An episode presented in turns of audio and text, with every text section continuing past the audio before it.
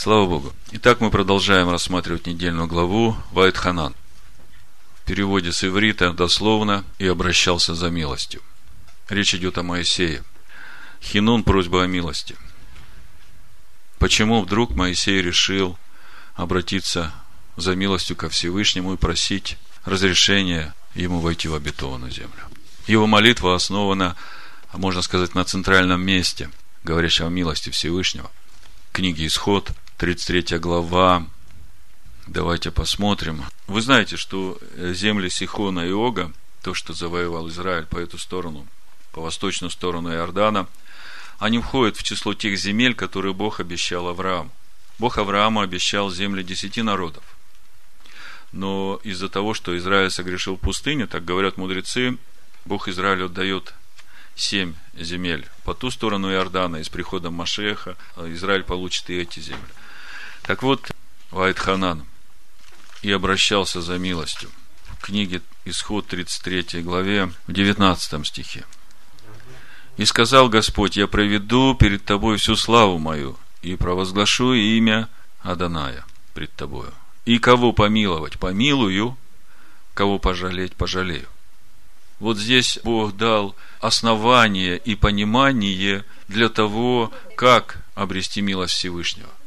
Мы знаем, что Бог милостив, и если человек раскаивается в своем грехе и исправляется, и начинает делать все правильно, то Бог все прощает. Мы знаем это. И Моисей тоже это знает. И когда Бог позволил ему завоевать эти земли Сихона и Ога, Моисей подумал, что, может быть, э, все-таки Бог простил ему и начинает молиться снова и просить, э, чтобы Бог позволил ему войти в эту обетованную землю. И я прочитаю сейчас третью главу книги Второзакония с 23 по 27 стих. Мы положим это в основание – и потом я скажу название проповеди, о чем мы сегодня будем говорить. Когда мы начинаем читать 23 стих, Вайт Ханан, и молился. То же самое слово и помилую в Аханоте, в этом исходе 33.19, когда помилую. То есть вы видите это созвучие и взаимосвязь, и основание для молитвы Моисея. Так вот, читая Второзаконие, 3 главу с 23 стиха, Именно с этого стиха начинается сегодняшняя недельная глава. Давайте посмотрим, о чем же здесь говорит нам Тора. «И молился я Господу в то время, говоря, Владыка Господи, Ты начал показывать рабу Твоему величие Твое и крепкую руку Твою. Ибо какой Бог есть на небе или на земле, который мог бы делать такие дела, как Твои, и с могуществом таким, как Твое – Дай мне перейти и увидеть ту добрую землю, которая за Иорданом, и ту прекрасную гору Ливан. Но Господь гневался на меня за вас, и не послушал меня, и сказал мне Господь, полно тебе, впредь не говори мне более об этом.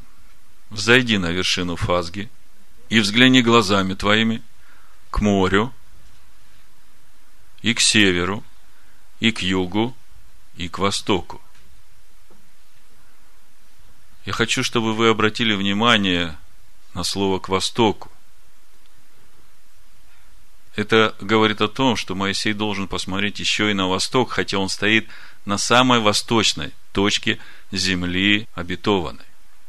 Куда уж восточнее горы Пизги, которая по восточную сторону Иордана, когда вся обетованная земля на западе. Вы понимаете, что это не случайно, и здесь нет описки. И дальше написано, и посмотри глазами твоими. Вы должны понимать, что речь не идет просто о физических глазах и о том действии, когда я просто осматриваю просторы и как бы отмечаю для себя то, что я увидел. Здесь речь идет гораздо о большем, и я хочу сегодня об этом говорить с вами. И посмотри глазами твоими, потому что ты не перейдешь за Иордан сей – хочу подчеркнуть, сей, азе, написано в Торе. И дай наставление Егошева, и укрепи его, и утверди его.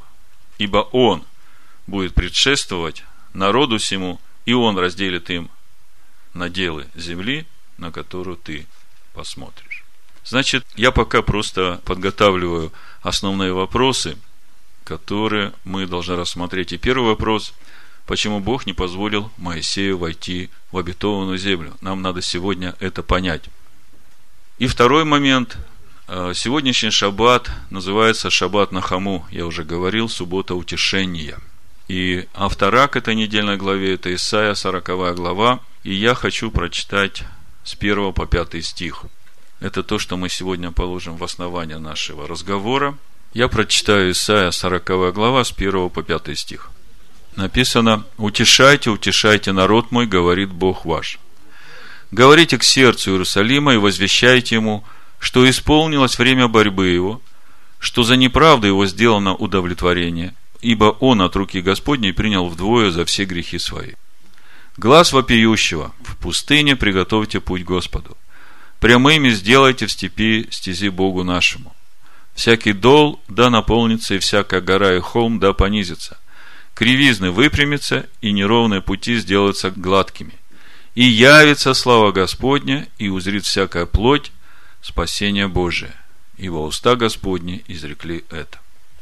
Я уже говорил о том, что сегодняшняя недельная глава, она всегда читается сразу в следующий шаббат после 9 ава.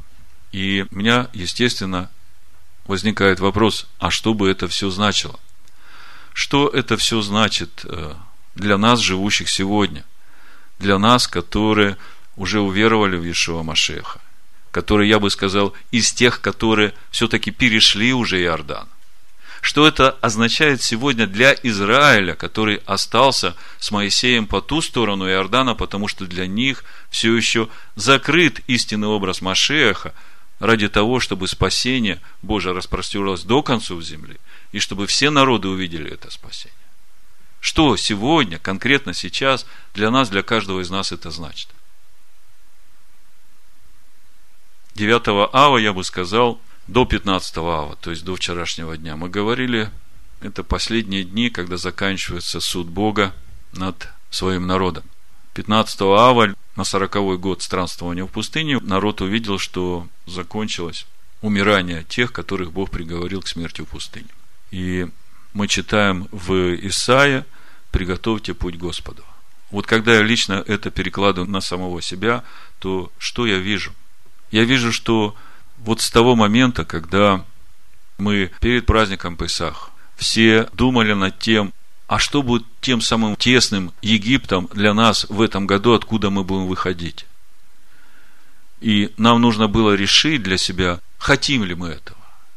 И для некоторых из нас вот тот Египет, в котором мы находимся, он даже нам нравится. И мы радуемся быть в зависимости от этого Египта. И Бог не будет выводить человека из этого Египта, пока человек сам не скажет, я хочу от этого освободиться, я хочу, чтобы это меня не контролировало, я хочу быть свободным от этого.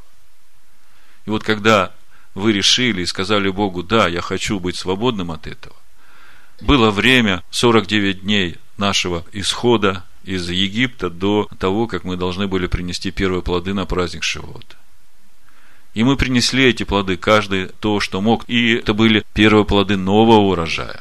Того Слова Божьего, которое уже должно было войти в наши души, как эти камешки, из которых строится духовный храм в нас.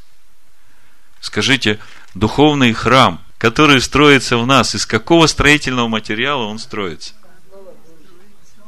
То есть главный строительный материал для строительства духовного храма в нас – это Слово Божие. Скажите, если не будет этого строительного материала в нас, будет строиться храм? А где взять нам этот строительный материал? Кто-нибудь привезет нам и загрузит его туда? Или нам надо самим каждый день, регулярно, постоянно, неутомимо – изучать Слово Божие, размышляя над ним и молясь, прося мудрости у Бога, чтобы понять, что стоит за каждым этим словом, чтобы каждый камешек лег на свое место. Я вам прошлый шаббат говорил, что книга Дворим, пятая книга Моисея, это уже свидетельство человека, который построил внутри себя храм. Потому что это слово говорит уже Моисей изнутри из своего сердца. Если первые четыре книги были написаны, и мы читаем «говорит Бог», и Моисей пересказывает – то пятая книга Моисея начинается со слов «и говорил Моисей», и вся книга Пятикнижия говорит Моисей. Вот такими должны быть мы, когда Слово Божие станет в нас плотью. И мы сегодня еще об этом поговорим, потому что мы сегодня говорим о том, что говорит сегодняшняя недельная глава нам, конкретно каждому из нас, вот ставшему на путь Господень. И что эта недельная глава говорит сегодня Израилю. И я забегаю вперед, скажу, что Израилю сегодня эта недельная глава говорит об утешении. Но нам, которые уже перешли через Иордан, нам, которые уже приняли Ишуа Машеха и получили эту власть над ветхой природой, для нас эта недельная глава звучит как призыв и предупреждение. Я хочу, чтобы вы это сегодня услышали и уразумели. Это очень важно. Важно понять, почему Моисей не перешел через Иордан. Что Моисей увидел. Но прежде чем мы начнем об этом говорить, я еще несколько мыслей о нас самих. Я не хочу, чтобы мы были похожи на тех, о которых в притчах 23 главе в 35 стихе написано – и скажешь, били меня, мне не было больно, толкали меня и не чувствовал. Когда проснусь, опять буду искать того же. Когда я говорю, что закончилось время судов Божьих, может быть, для кого-то это звучит абстрактно. Может, кто-то даже и не понял, что это были суды Божии, проходя через те неприятности и страдания, через которые он прошел и думая только и радуясь только тому, что это все закончилось, милость Бога превыше небес, аллилуйя, слава Богу, я исцелен. Даже не задавшись вопросом, а почему это произошло со мной? А что это значит для меня? Да, слава Богу, это время закончилось. Но сейчас наступило время размышлять и готовить путь Господу, потому что в Рошашана это тот день, когда Он придет – Неважно, в этот год, через год, через 20, через 300 лет. Сейчас наступает время приготовить путь Господу. И я для себя вижу, что это время, когда я должен размышлять сейчас над всем, что произошло со мной вот в это время судов Божьих. И спросить, Господи, а почему это произошло со мной? А какая связь между этим наказанием с тем, что я сделал?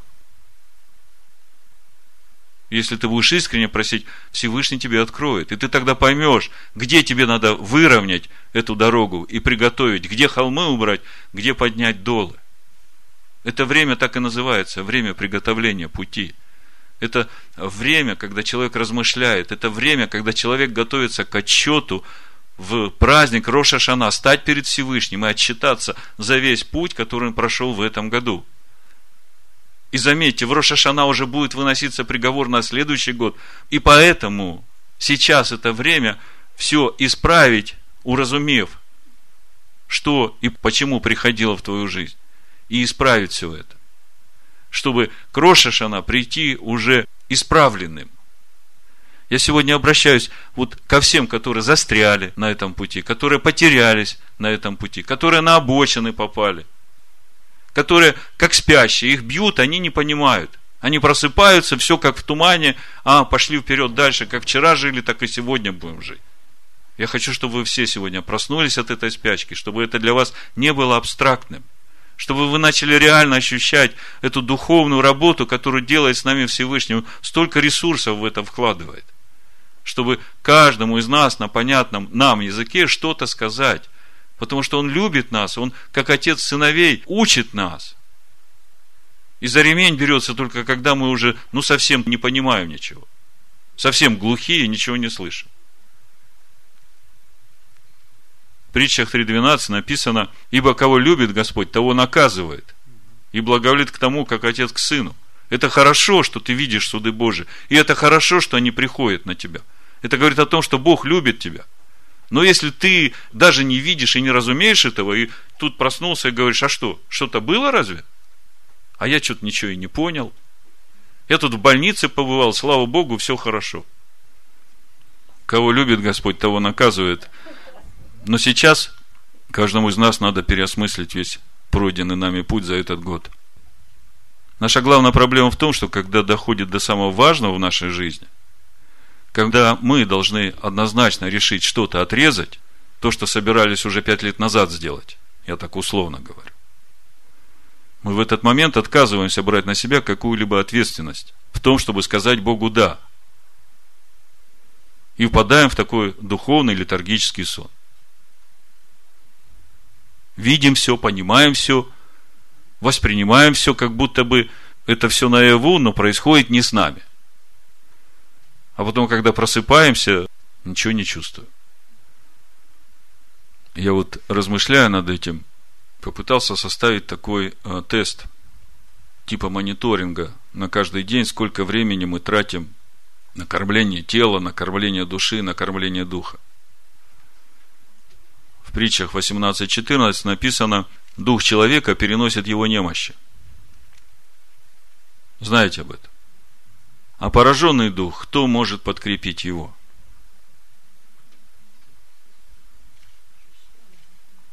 Дух человека переносит его немощь. А пораженный дух, кто может подкрепить его? Уж точно не телевизор. Главный секрет исцеления души – это взращивание в ней Слова Божьего, это строительство в ней храма. Никакая химия, никакие лекарства не могут исцелить душу человека. Единственное, что исцеляет, это строительство храма Божьего в этой душе. И когда ты строишь этот храм, тогда она очищается от всего, что не Божие, от всего, что держит тебя в рабстве и зависимости. Поэтому сегодня, особенно тем, кто страдает душевными расстройствами, я предлагаю проснуться и один раз у себя спросить, Готов ли я изменить свой образ жизни так, чтобы начать питаться Словом Божьим, а не телевизором? Чтобы начать питаться Словом Божьим, а не в разговорах там в пустых, по телефонам, проводя по полдня. Готова ли я на такие жертвы? Вот я вам примерно расскажу такой расклад каждого дня для нормального человека, да. То есть это неплохо и нехорошо, просто нужно увидеть акценты где что нужно э, сдвинуть. Вот как вы думаете, сколько вы времени в день тратите на кормление своего тела? Это важно, кормить тело нужно, но вы прикидывали примерно, сколько в день уходит на то, чтобы сходить в магазин, на то, чтобы приготовить еду, и на то, чтобы минимум три раза в день посидеть покушать? Есть, конечно, разница между работающими по 10 часов, да, или по 8, и пенсионерами, те, которые уже не работают. Но я вам скажу, что это минимум 2 часа, максимум 4 часа. Так, если трезво. Вот некоторые говорят даже мало 4 часа. Да, я говорю о том, если семья еще, то еще сколько времени на приготовлено. То есть, я просто хочу сакцентировать ваше внимание. Кормление тела – это важная вещь. И никто не говорит о том, что от этого нужно отказаться. Но я просто хочу обратить внимание, что э, в сутки, скажем, если э, у нас 8 часов сна, пусть даже 10 часов сна, то в сутки у нас еще остается 14 часов. Из этих 14 часов от 2 до 4 часов мы тратим на кормление тела. Добавьте еще 8 часов на работу. Да, то есть уже 12 часов. Э, теперь смотрите, сколько мы тратим времени на кормление души.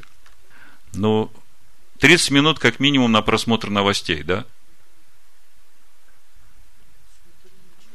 На просмотр любимых телепередач.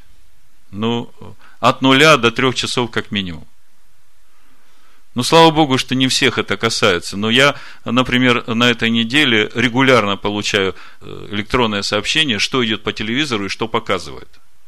Я понимаю, что человек, который присылает, он живет телевизором, а не Словом Божьим. Если я спрошу у него сейчас, а что мы сегодня читаем по календарю священных писаний, по нашему календарю, вряд ли он ответит, что мы читаем. И вопрос, чем ты кормишь свою душу?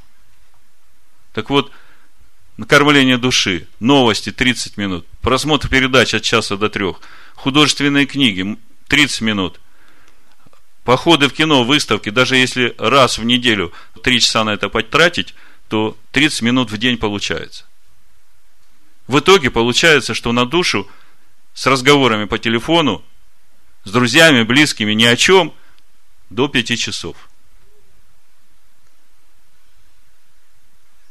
И остается еще самая главная составляющая в нашей жизни – это кормление духа. Как вы думаете, если 4 часа на кормление тела, если 5 часов на кормление души, то сколько же времени надо потратить на кормление духа? Если человек состоит из духа, души и тела. Ну, чтобы не было перекоса, как минимум 4-5 часов, правда? А где взять эти 4-5 часов, если еще же надо работать для того, чтобы было из чего кормить тело? И тогда получается, что в сутках времени уже не хватает, а человек отдыхать тоже должен. Так вот, я вам скажу, если вы э, вот тот раздел кормления души, телевизор, пустые разговоры, передачи, новости, если все это вы переключите на то, чтобы пребывать в Слове Божьем, то ваша душа начнет меняться. И исцеление ваше начнет возрастать. Это как введение. Чтобы вы начали понимать, о чем сегодняшняя недельная глава. Может быть, я слишком строг, но э, мне хочется, чтобы вы трезво смотрели на все, что происходит в вашей жизни. Чтобы вы не были теми спящими, которых бьют, а вы не чувствуете. Просыпаетесь и начинаете делать то же самое. Чтобы вы проснулись один раз сегодня и решили, и сказали, да, Господи, я уже пять лет собираюсь разобраться с этим, пришло время. Я хочу, чтобы мой следующий год был более благословенным для меня, чем этот, который я прожил. И я понимаю, что я сейчас могу много изменить, чтобы прийти к твоим праздникам. Я могу исправить весь свой путь. Я могу приготовить путь для тебя в свое сердце, чтобы тебе было там просторно и удобно. Я готов этим заниматься. И суды твои, благо для меня, они меня научили этому. Так вот, название проповеди – Евреям 11.40 написано, дабы они не без нас достигли совершенства. Давайте откроем, прочитаем. Послание евреям, 11 глава. 40 стих написано, потому что Бог предусмотрел о нас нечто лучшее, дабы они не без нас достигли совершенства. О чем этот стих нам говорит? Кто они? Что значит достигли совершенства? И что это значит для нас? Вы знаете, раньше, когда я читал этот стих, я понимал так, что вот э, те праведники, о которых говорит 11 глава, давайте почитаем, с 32 стиха. И что еще скажу? Не достает мне времени, чтобы повествовать о Гедеоне, о Вараке, о Самсоне, о Иофае, о Давиде, Самуиле и других пророках, которые верою побеждали царство, творили правду, получали обетование, заграждали уста львов, угошали силу огня, избегали острия меча, укреплялись от немощи, были крепки на войне, прогоняли полки чужих – Жены получали умерших своих воскресшими, иные же замучены были, не принявшие освобождения, дабы получить лучшее воскресение. Другие испытали поругание и побои, а также узы и темницу.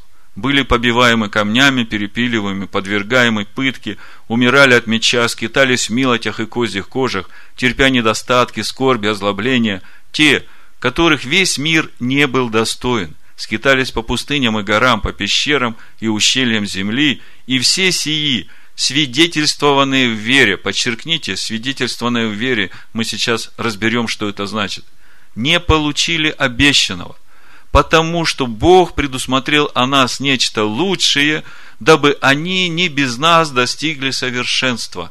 О чем здесь речь?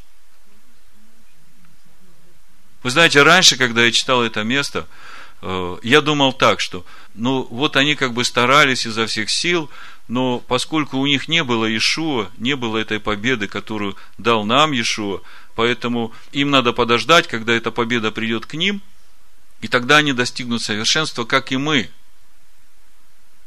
Я так думал. Но здесь говорится совершенно противоположная вещь. Амен. Здесь говорится о тех, которые уже достигли этого совершенства, даже не имея той победы над ветхой природой, которую имеем мы сегодня. И в доказательство следующая глава, вы посмотрите, простой вопрос. Давайте прочитаю. 22 стих. Но вы приступили к горе Сиону и к ограду Бога Живого, к небесному Иерусалиму и тьмам ангелов. К торжествующему собору церкви первенцев, написанных на небесах, и к судьи всех Богу, и к духам праведников, достигших совершенства, и к Нового Завета Ишу. Скажите мне, каким образом там находятся духи праведников, достигших совершенства, которые жили в то время, когда Ишуа еще не расторгнул власть греховной плоти в человеке. Так вот, Бог предусмотрел о нас нечто лучшее, дабы они, вот эти праведники, которые уже достигли совершенства, не без нас достигли. То есть, они сейчас ждут. Почему я так упорно об этом вам рассказываю, так разжевываю? Мы сегодня будем говорить о том, почему Моисей не перешел реку Иордан и остался там, за Иорданом. Так вот, они достигли совершенства.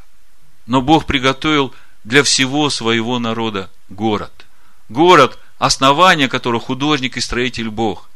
И все те, которые жители этого города, они странники в этом мире, чтобы прийти в конце жизни, при воскресении и наследовать этот город. Так вот, они еще не получили этот город, они ждут, чтобы и мы пришли туда же, куда они.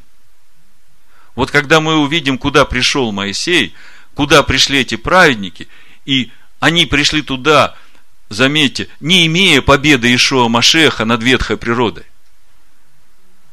то тогда сегодня, о чем говорит вот эта недельная глава нам и Израилю, который находится под действием тайны ожесточения. Израилю это утешение. Потому что когда откроется им Машех, они получат право войти в этот город воротами, потому что они хранили всю свою жизнь из рода в род этот закон, не имея той силы, которую имеем мы. А для нас сегодня это звучит как предупреждение, потому что если они, не имея победы Машеха, остались верными закону Бога, то насколько же нам нужно быть вернее этому закону и ходить на том уровне, на котором ходил Моисей, чтобы получить право войти в этот город. Вы понимаете, о чем я говорю? Хорошо, давайте теперь вернемся к Моисею. Это как бы предпосылки, чтобы вам было понятно, о чем мы будем сегодня говорить. Возвращаемся в пятую книгу Моисея, в третью главу, 27 стих. «Зайди на вершину Фазги, и взгляни глазами твоими к морю, и к северу, и к югу, и к востоку, и посмотри глазами твоими, потому что ты не перейдешь за Иордан сей.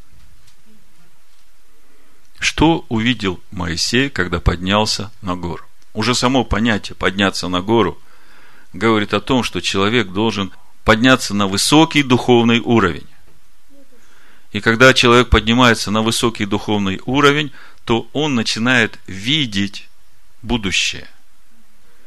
Когда Моисей поднялся на гору, он увидел все, что ожидает Израиль, всю историю Израиля. И еще он увидел Машеха, который должен прийти и построить этот вечный храм. Я вам говорил, обратите внимание на эту фразу «посмотри к морю, к северу и к югу». Это касается самой земли Израиля.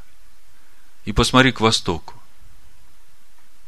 Казалось бы, зачем смотреть на восток? Восток это оттуда, где раньше. И это то, откуда должен прийти тот, о котором Моисей говорил Богу еще тогда при разговоре у горящего куста. Вы помните этот разговор? Когда Бог говорит Моисею, иди выводи мой народ из Египта, а Моисей ищет разные причины для того, чтобы не идти. И так упорно ищет, что Бог даже разгневался. В 13 стихе, исход 4 глава, Моисей говорит, Господи, пошли другого, кого можешь послать. И возгорелся гнев Господень на Моисея. Другого – это именно тот, который должен прийти и разрушить власть греховной плоти в человеке. Другого – это именно тот, который должен прийти и построить тот храм, который будет вечным и который уже никто не сможет разрушить. Так вот, Моисей, когда поднялся на гору, он увидел всю историю Израиля. Он увидел, что Израиль через несколько поколений начнет блудодейно ходить и поклоняться другим богам. И здесь уже, в четвертой главе, продолжая свою речь к народу, он уже об этом говорит. И то же самое он будет говорить уже в конце, еще более открытым текстом. Давайте заглянем, я вам покажу, что здесь Моисей говорит народу. Смотрите, четвертая глава, ну, можно читать с 21 по 40, я сокращу, прочитаю только абзац, 29 стих и дальше. Но когда ты взыщешь там Господа Бога твоего, то найдешь его. Если будешь искать его всем сердцем твоим и всею душою твоею. Когда ты будешь в скорби, и когда все это постигнет тебя впоследствии времени, то обратишься к Господу Богу твоему и послушаешь глаза его. Господь Бог твой есть Бог милосердный. Он не оставит тебя, не погубит тебя и не забудет завета с отцами твоими, который Он клятвою утвердил им. Когда Моисей увидел всю эту историю Израиля, он начинает понимать, почему ему нельзя переходить на ту сторону Иордана. Потому что если Моисей перейдет на ту сторону Иордана, пребывая на том духовном уровне, на котором он пребывает сейчас, мы сейчас поговорим о разнице в духовном уровне между Израилем и Моисеем. Собственно, Именно за это и гневался Всевышний на Моисея. Так вот, если Моисей перейдет на ту сторону Иордана и построит этот храм, то тот храм, который будет строить Моисей, это будет вечный храм. И тогда, когда Моисей построит этот храм, народ должен неизбежно ходить на том же духовном уровне, на котором ходит Моисей, на котором стоит этот духовный храм. А если вдруг народ не будет ходить на этом духовном уровне, а он и не может, мы сейчас поговорим почему, то в итоге вечный храм уже не может быть разрушен. И тогда Всевышнему придется уничтожить народ. А Бог не хочет уничтожать народ, потому что Он клятвенно обещал отцам, как мы сейчас читали. И когда Моисей это видит, ему становится понятным, почему ему нельзя переходить на ту сторону – Почему ему нельзя строить этот вечный храм? Потому что разрушить храм, который построен из дерева и камня, это можно. Но через это сохранить народ, провести его через все, через что он пройдет, чтобы привести, в конце концов, к тому уровню, к той любви Всевышнему, которая была у их отцов, ради чего и клялся Всевышний Аврааму, Ицхаку и Якову, о его потомках. Понимаете? Когда Моисей это увидел, он начинает понимать, почему ему нельзя переходить. И когда он смотрит на восток, он видит того, который другой, которого Всевышний должен послать, который должен прийти в этот мир, взять грехи Израиля на себя, разрушить власть ветхой природы в человеке и дать человеку силу жить по духу и оправдать своей жизнью закон. Когда мы вот это все сейчас вложим в себя и переварим, тогда мы начнем понимать, что то, что происходит в пятой главе, как мы читаем сейчас, когда Моисей рассказывает, давайте перейдем к пятой главе, мы уже подробно разбирали это место, мы поговорим о духовной разнице между Моисеем и народом. Пятая глава, 22, 33 стих, вы знаете все это место. Я просто несколько комментариев дам, чтобы мы начали понимать, состояние Израиля и увидеть, что мы не имеем никакого права внутри себя осуждать Израиль за тот выбор, который он сделал.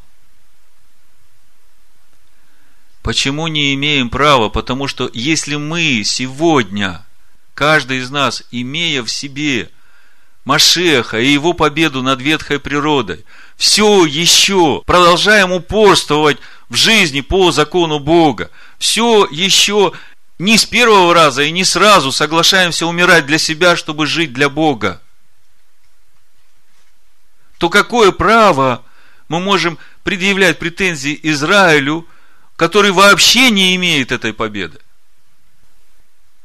А через это вы попробуйте увидеть, какие духовные усилия приложили на своем пути Авраам, Ицхак, Иаков, Моисей, чтобы ходить так перед Богом в праведности Божией, как мы должны ходить, имея победу Машеха.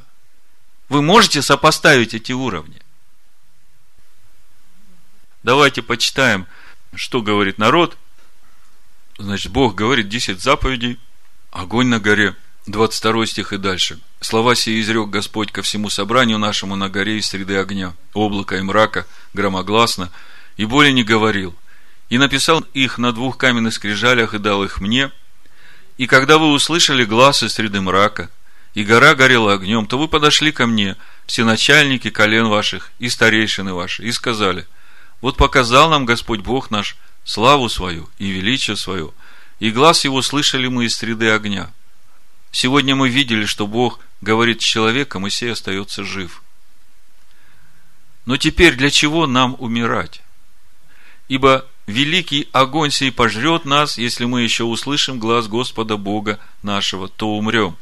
Ибо есть ли какая плоть, которая слышала бы глаз Бога живого, говорящего из среды огня, как мы, и осталась жива? Я могу сразу сказать, есть. У них перед глазами.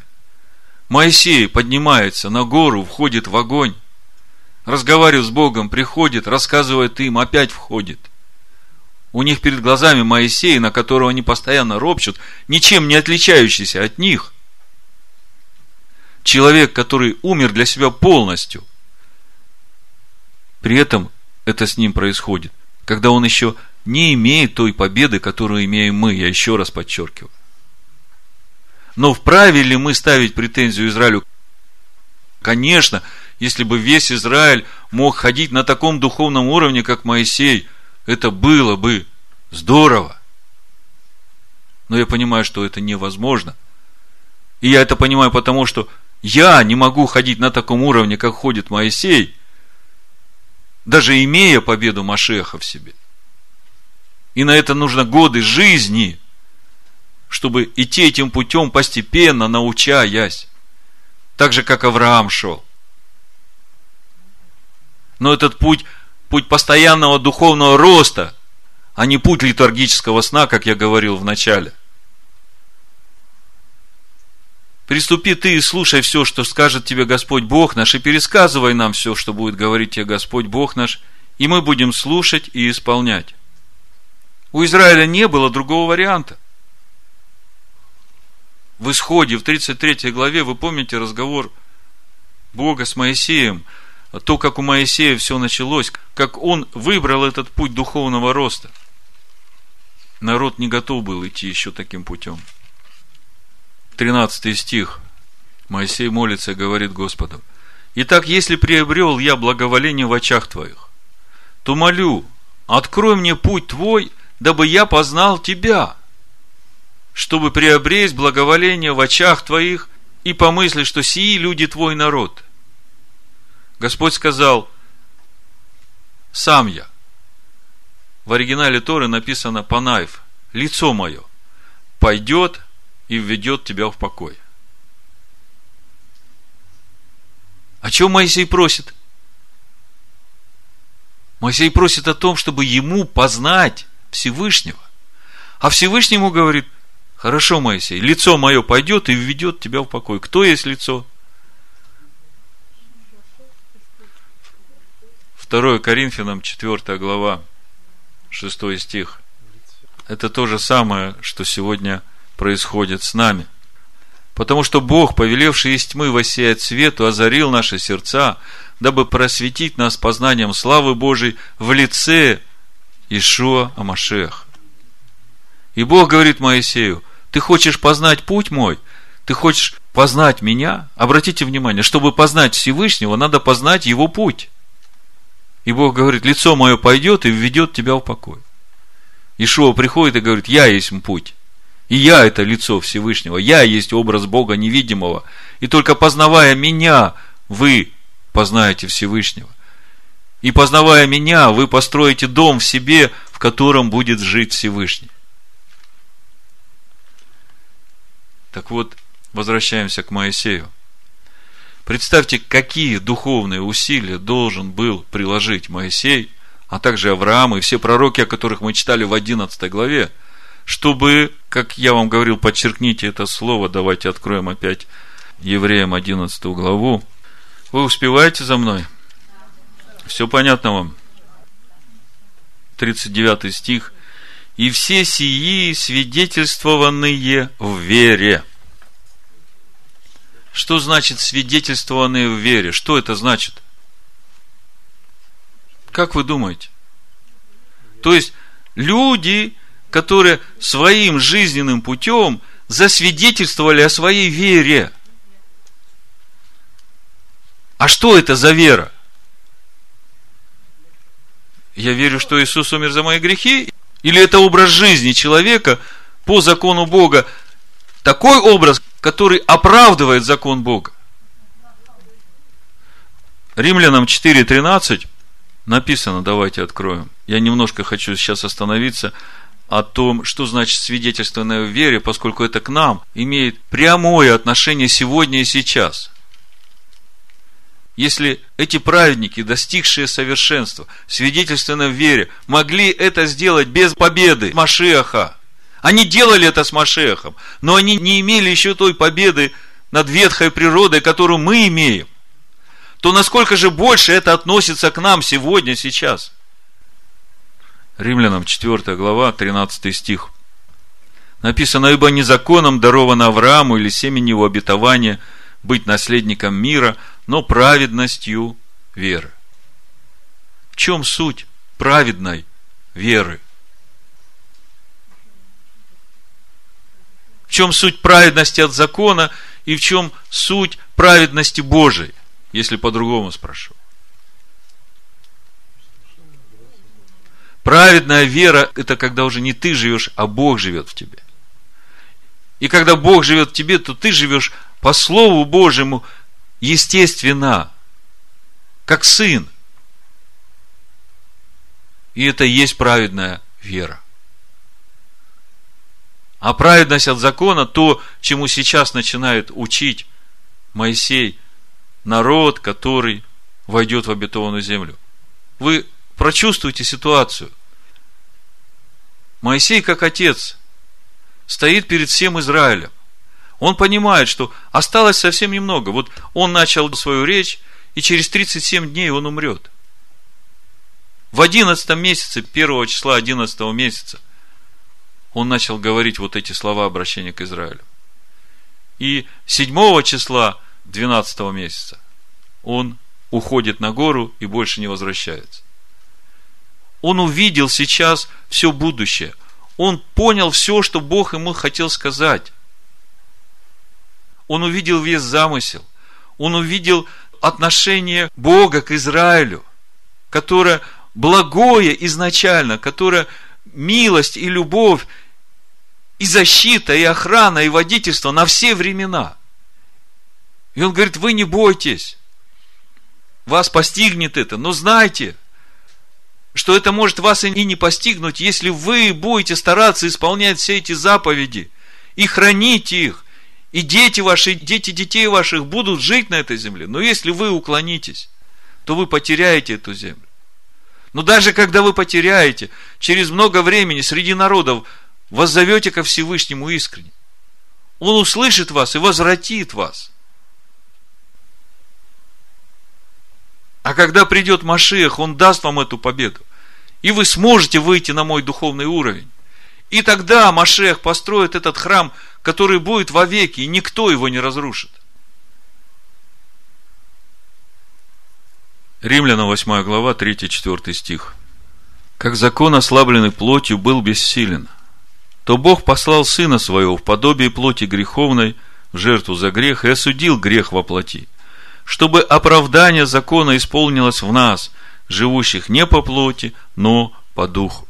То есть мы видим, что до прихода Машеха все время была проблема вот этой ветхой природы в человеке, которая не давала человеку быть послушным закону Бога. И при всем при этом на протяжении всей истории Израиля были праведники, которые победили эту ветхую природу. Которые засвидетельствованы в вере, которые достигли этого совершенства. И мы приступили к этой горе только благодаря тому, что Машех умер за наши грехи. И Машех поставил нас на этот путь праведной веры. И мы находимся в такой благодати в сравнении с Израилем, что даже когда мы согрешаем, мы тут же обращаемся к Всевышнему, просим прощения. И вот та цена, которую заплатил за нас Сын Бога, именно благодаря этому мы тут же получаем прощение и можем идти дальше.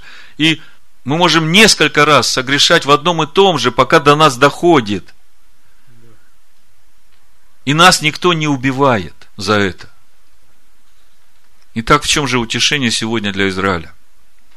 Давайте откроем Иоанна, первую главу, 21 и 23 стих. Я прочитаю сразу два места Писания. Сначала Иоанна прочитаю, а потом Матвея еще 11 главу. Значит, Иоанна, 1 глава, 21 и 23 стих. И спросили его, что же ты, Илья? Он сказал, нет. Пророк? Он отвечал, нет. Сказали ему, кто же ты? Чтобы нам дать ответ пославшим нас. Что ты скажешь о себе самом? Он сказал, я глаз вопиющего. В пустыне исправьте путь Господу, как сказал пророк Исаия. Кому он это отвечал?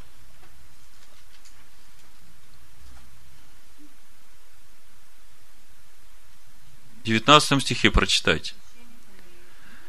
И вот свидетельство Иоанна. Когда иудеи прислали из Иерусалима священников и левитов спросить его, кто ты.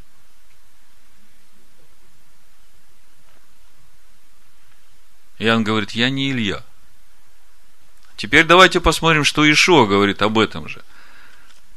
Матвея, 11 глава. 12, 15 стих. От дней же Иоанна Крестителя до ныне Царство Небесное силою берется, и употребляющие усилия восхищают его. Ибо все пророки и закон прорекли до Иоанна. И если хотите принять, он есть Илья, которому должно прийти. Кто имеет уши слышать, да слышит. Итак, для одних Илья уже пришел, а для других он еще должен прийти. Так вот, утешение для Израиля, то, что Иоанн Креститель ответил иудейским священникам. «Я глаз вопиющего в пустыне, приготовьте путь Господу». А предупреждение для нас, для которых Илья уже пришел, как Ишуа говорит, имеющие слышать да слышат. Для нас уже предупреждение, что Илья уже пришел. И путь Господу мы уже должны были приготовить. Не только для себя, но для Израиля. Потому что Израиль сейчас в ожесточении, пока придет полнота к нам, уверовавшим из язычников. Малахия 4 глава с 1 по 5 стих. Ибо вот придет день, пылающий, как печь. Тогда все надменные, поступающие нечестиво, будут, как солома. И попалит их грядущий день, говорит Господь Саваоф. Так что не останется у них ни корня, ни ветвей. А для вас, благоговеющие перед именем моим, взойдет солнце правды и исцеление в лучах его – и вы выйдете и взыграете, как тельцы упитанные. И будете попирать нечестивых, ибо они будут прахом под стопами ног ваших, в тот день, который я соделаю, говорит Господь Саваоф. Помните закон Моисея, раба моего, который я заповедал ему на Хариве для всего Израиля, равно как и правила и уставы. Вот я пошлю к вам Илию, пророка, перед наступлением Дня Господня Великого и Страшного и он обратит сердца отцов к детям и сердца детей к отцам их, чтобы я пришед не поразил земли проклятием. Как вы видите, Илья для одних уже пришел, для других еще придет. И я хочу сегодня еще раз обратиться к тем, для которых Илья уже пришел. Давайте откроем послание евреям третью главу, прочитаем с 1 по 6 стих, чтобы вы увидели для себя то основание, которое, в общем-то, для нас звучит сегодня как предупреждение. Послание евреям, третья глава. Как проповедь называется? Чтобы они не без нас достигли совершенства. Я хочу, чтобы вы помнили, о чем мы говорим. И речь идет не о них сейчас, а о нас. Так вот, давайте Евреям третью главу с первого стиха по шестой прочитаем. И я хочу, чтобы вы обратили внимание на то, что сделал Моисей во всем этом тексте, который мы будем читать. И обратив внимание на то, что сделал Моисей, вы должны понять, что это же самое должны сделать и мы. И наше преимущество в том, что мы уже имеем победу Машеха. Читаем.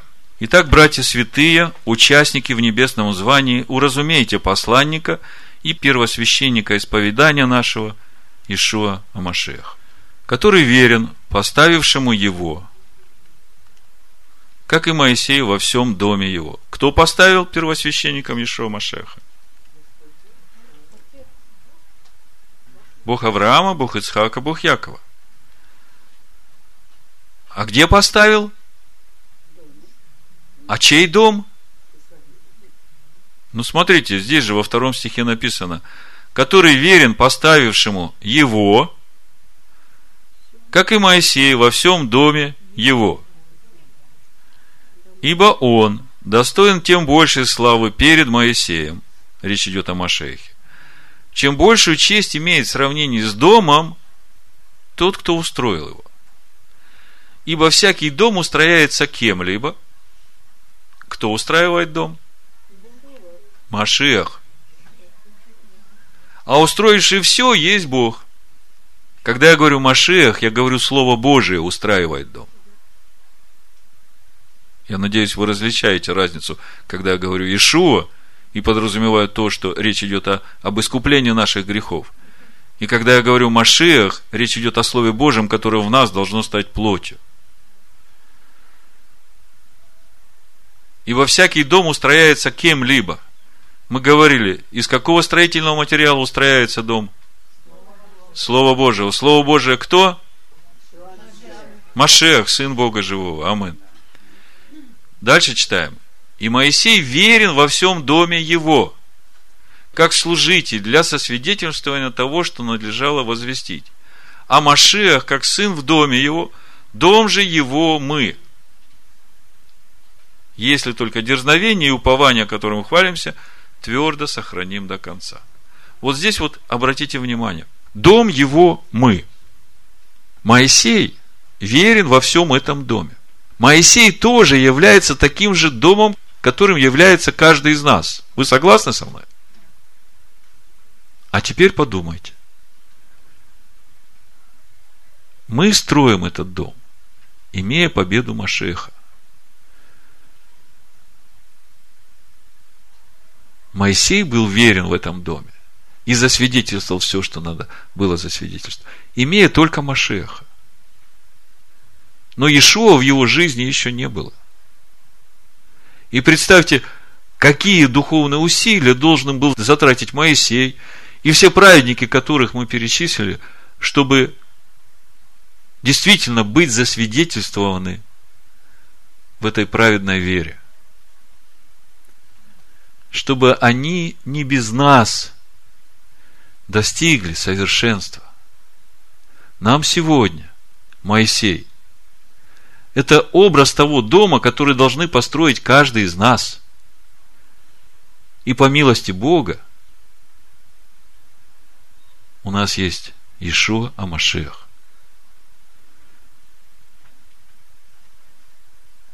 И вы понимаете, сколько преимуществ мы имеем в сравнении с Моисеем в строительстве этого дома. И, конечно, вы понимаете, кому много дано, с того много и спросится. Как вы видите, уже не надо никого уговаривать, нужен закон или не нужен, нужен Моисей или не нужен. Приготовьте путь Господу. Спросится, когда Он придет. Еще есть время. Да благословит вас Всевышний. Аминь.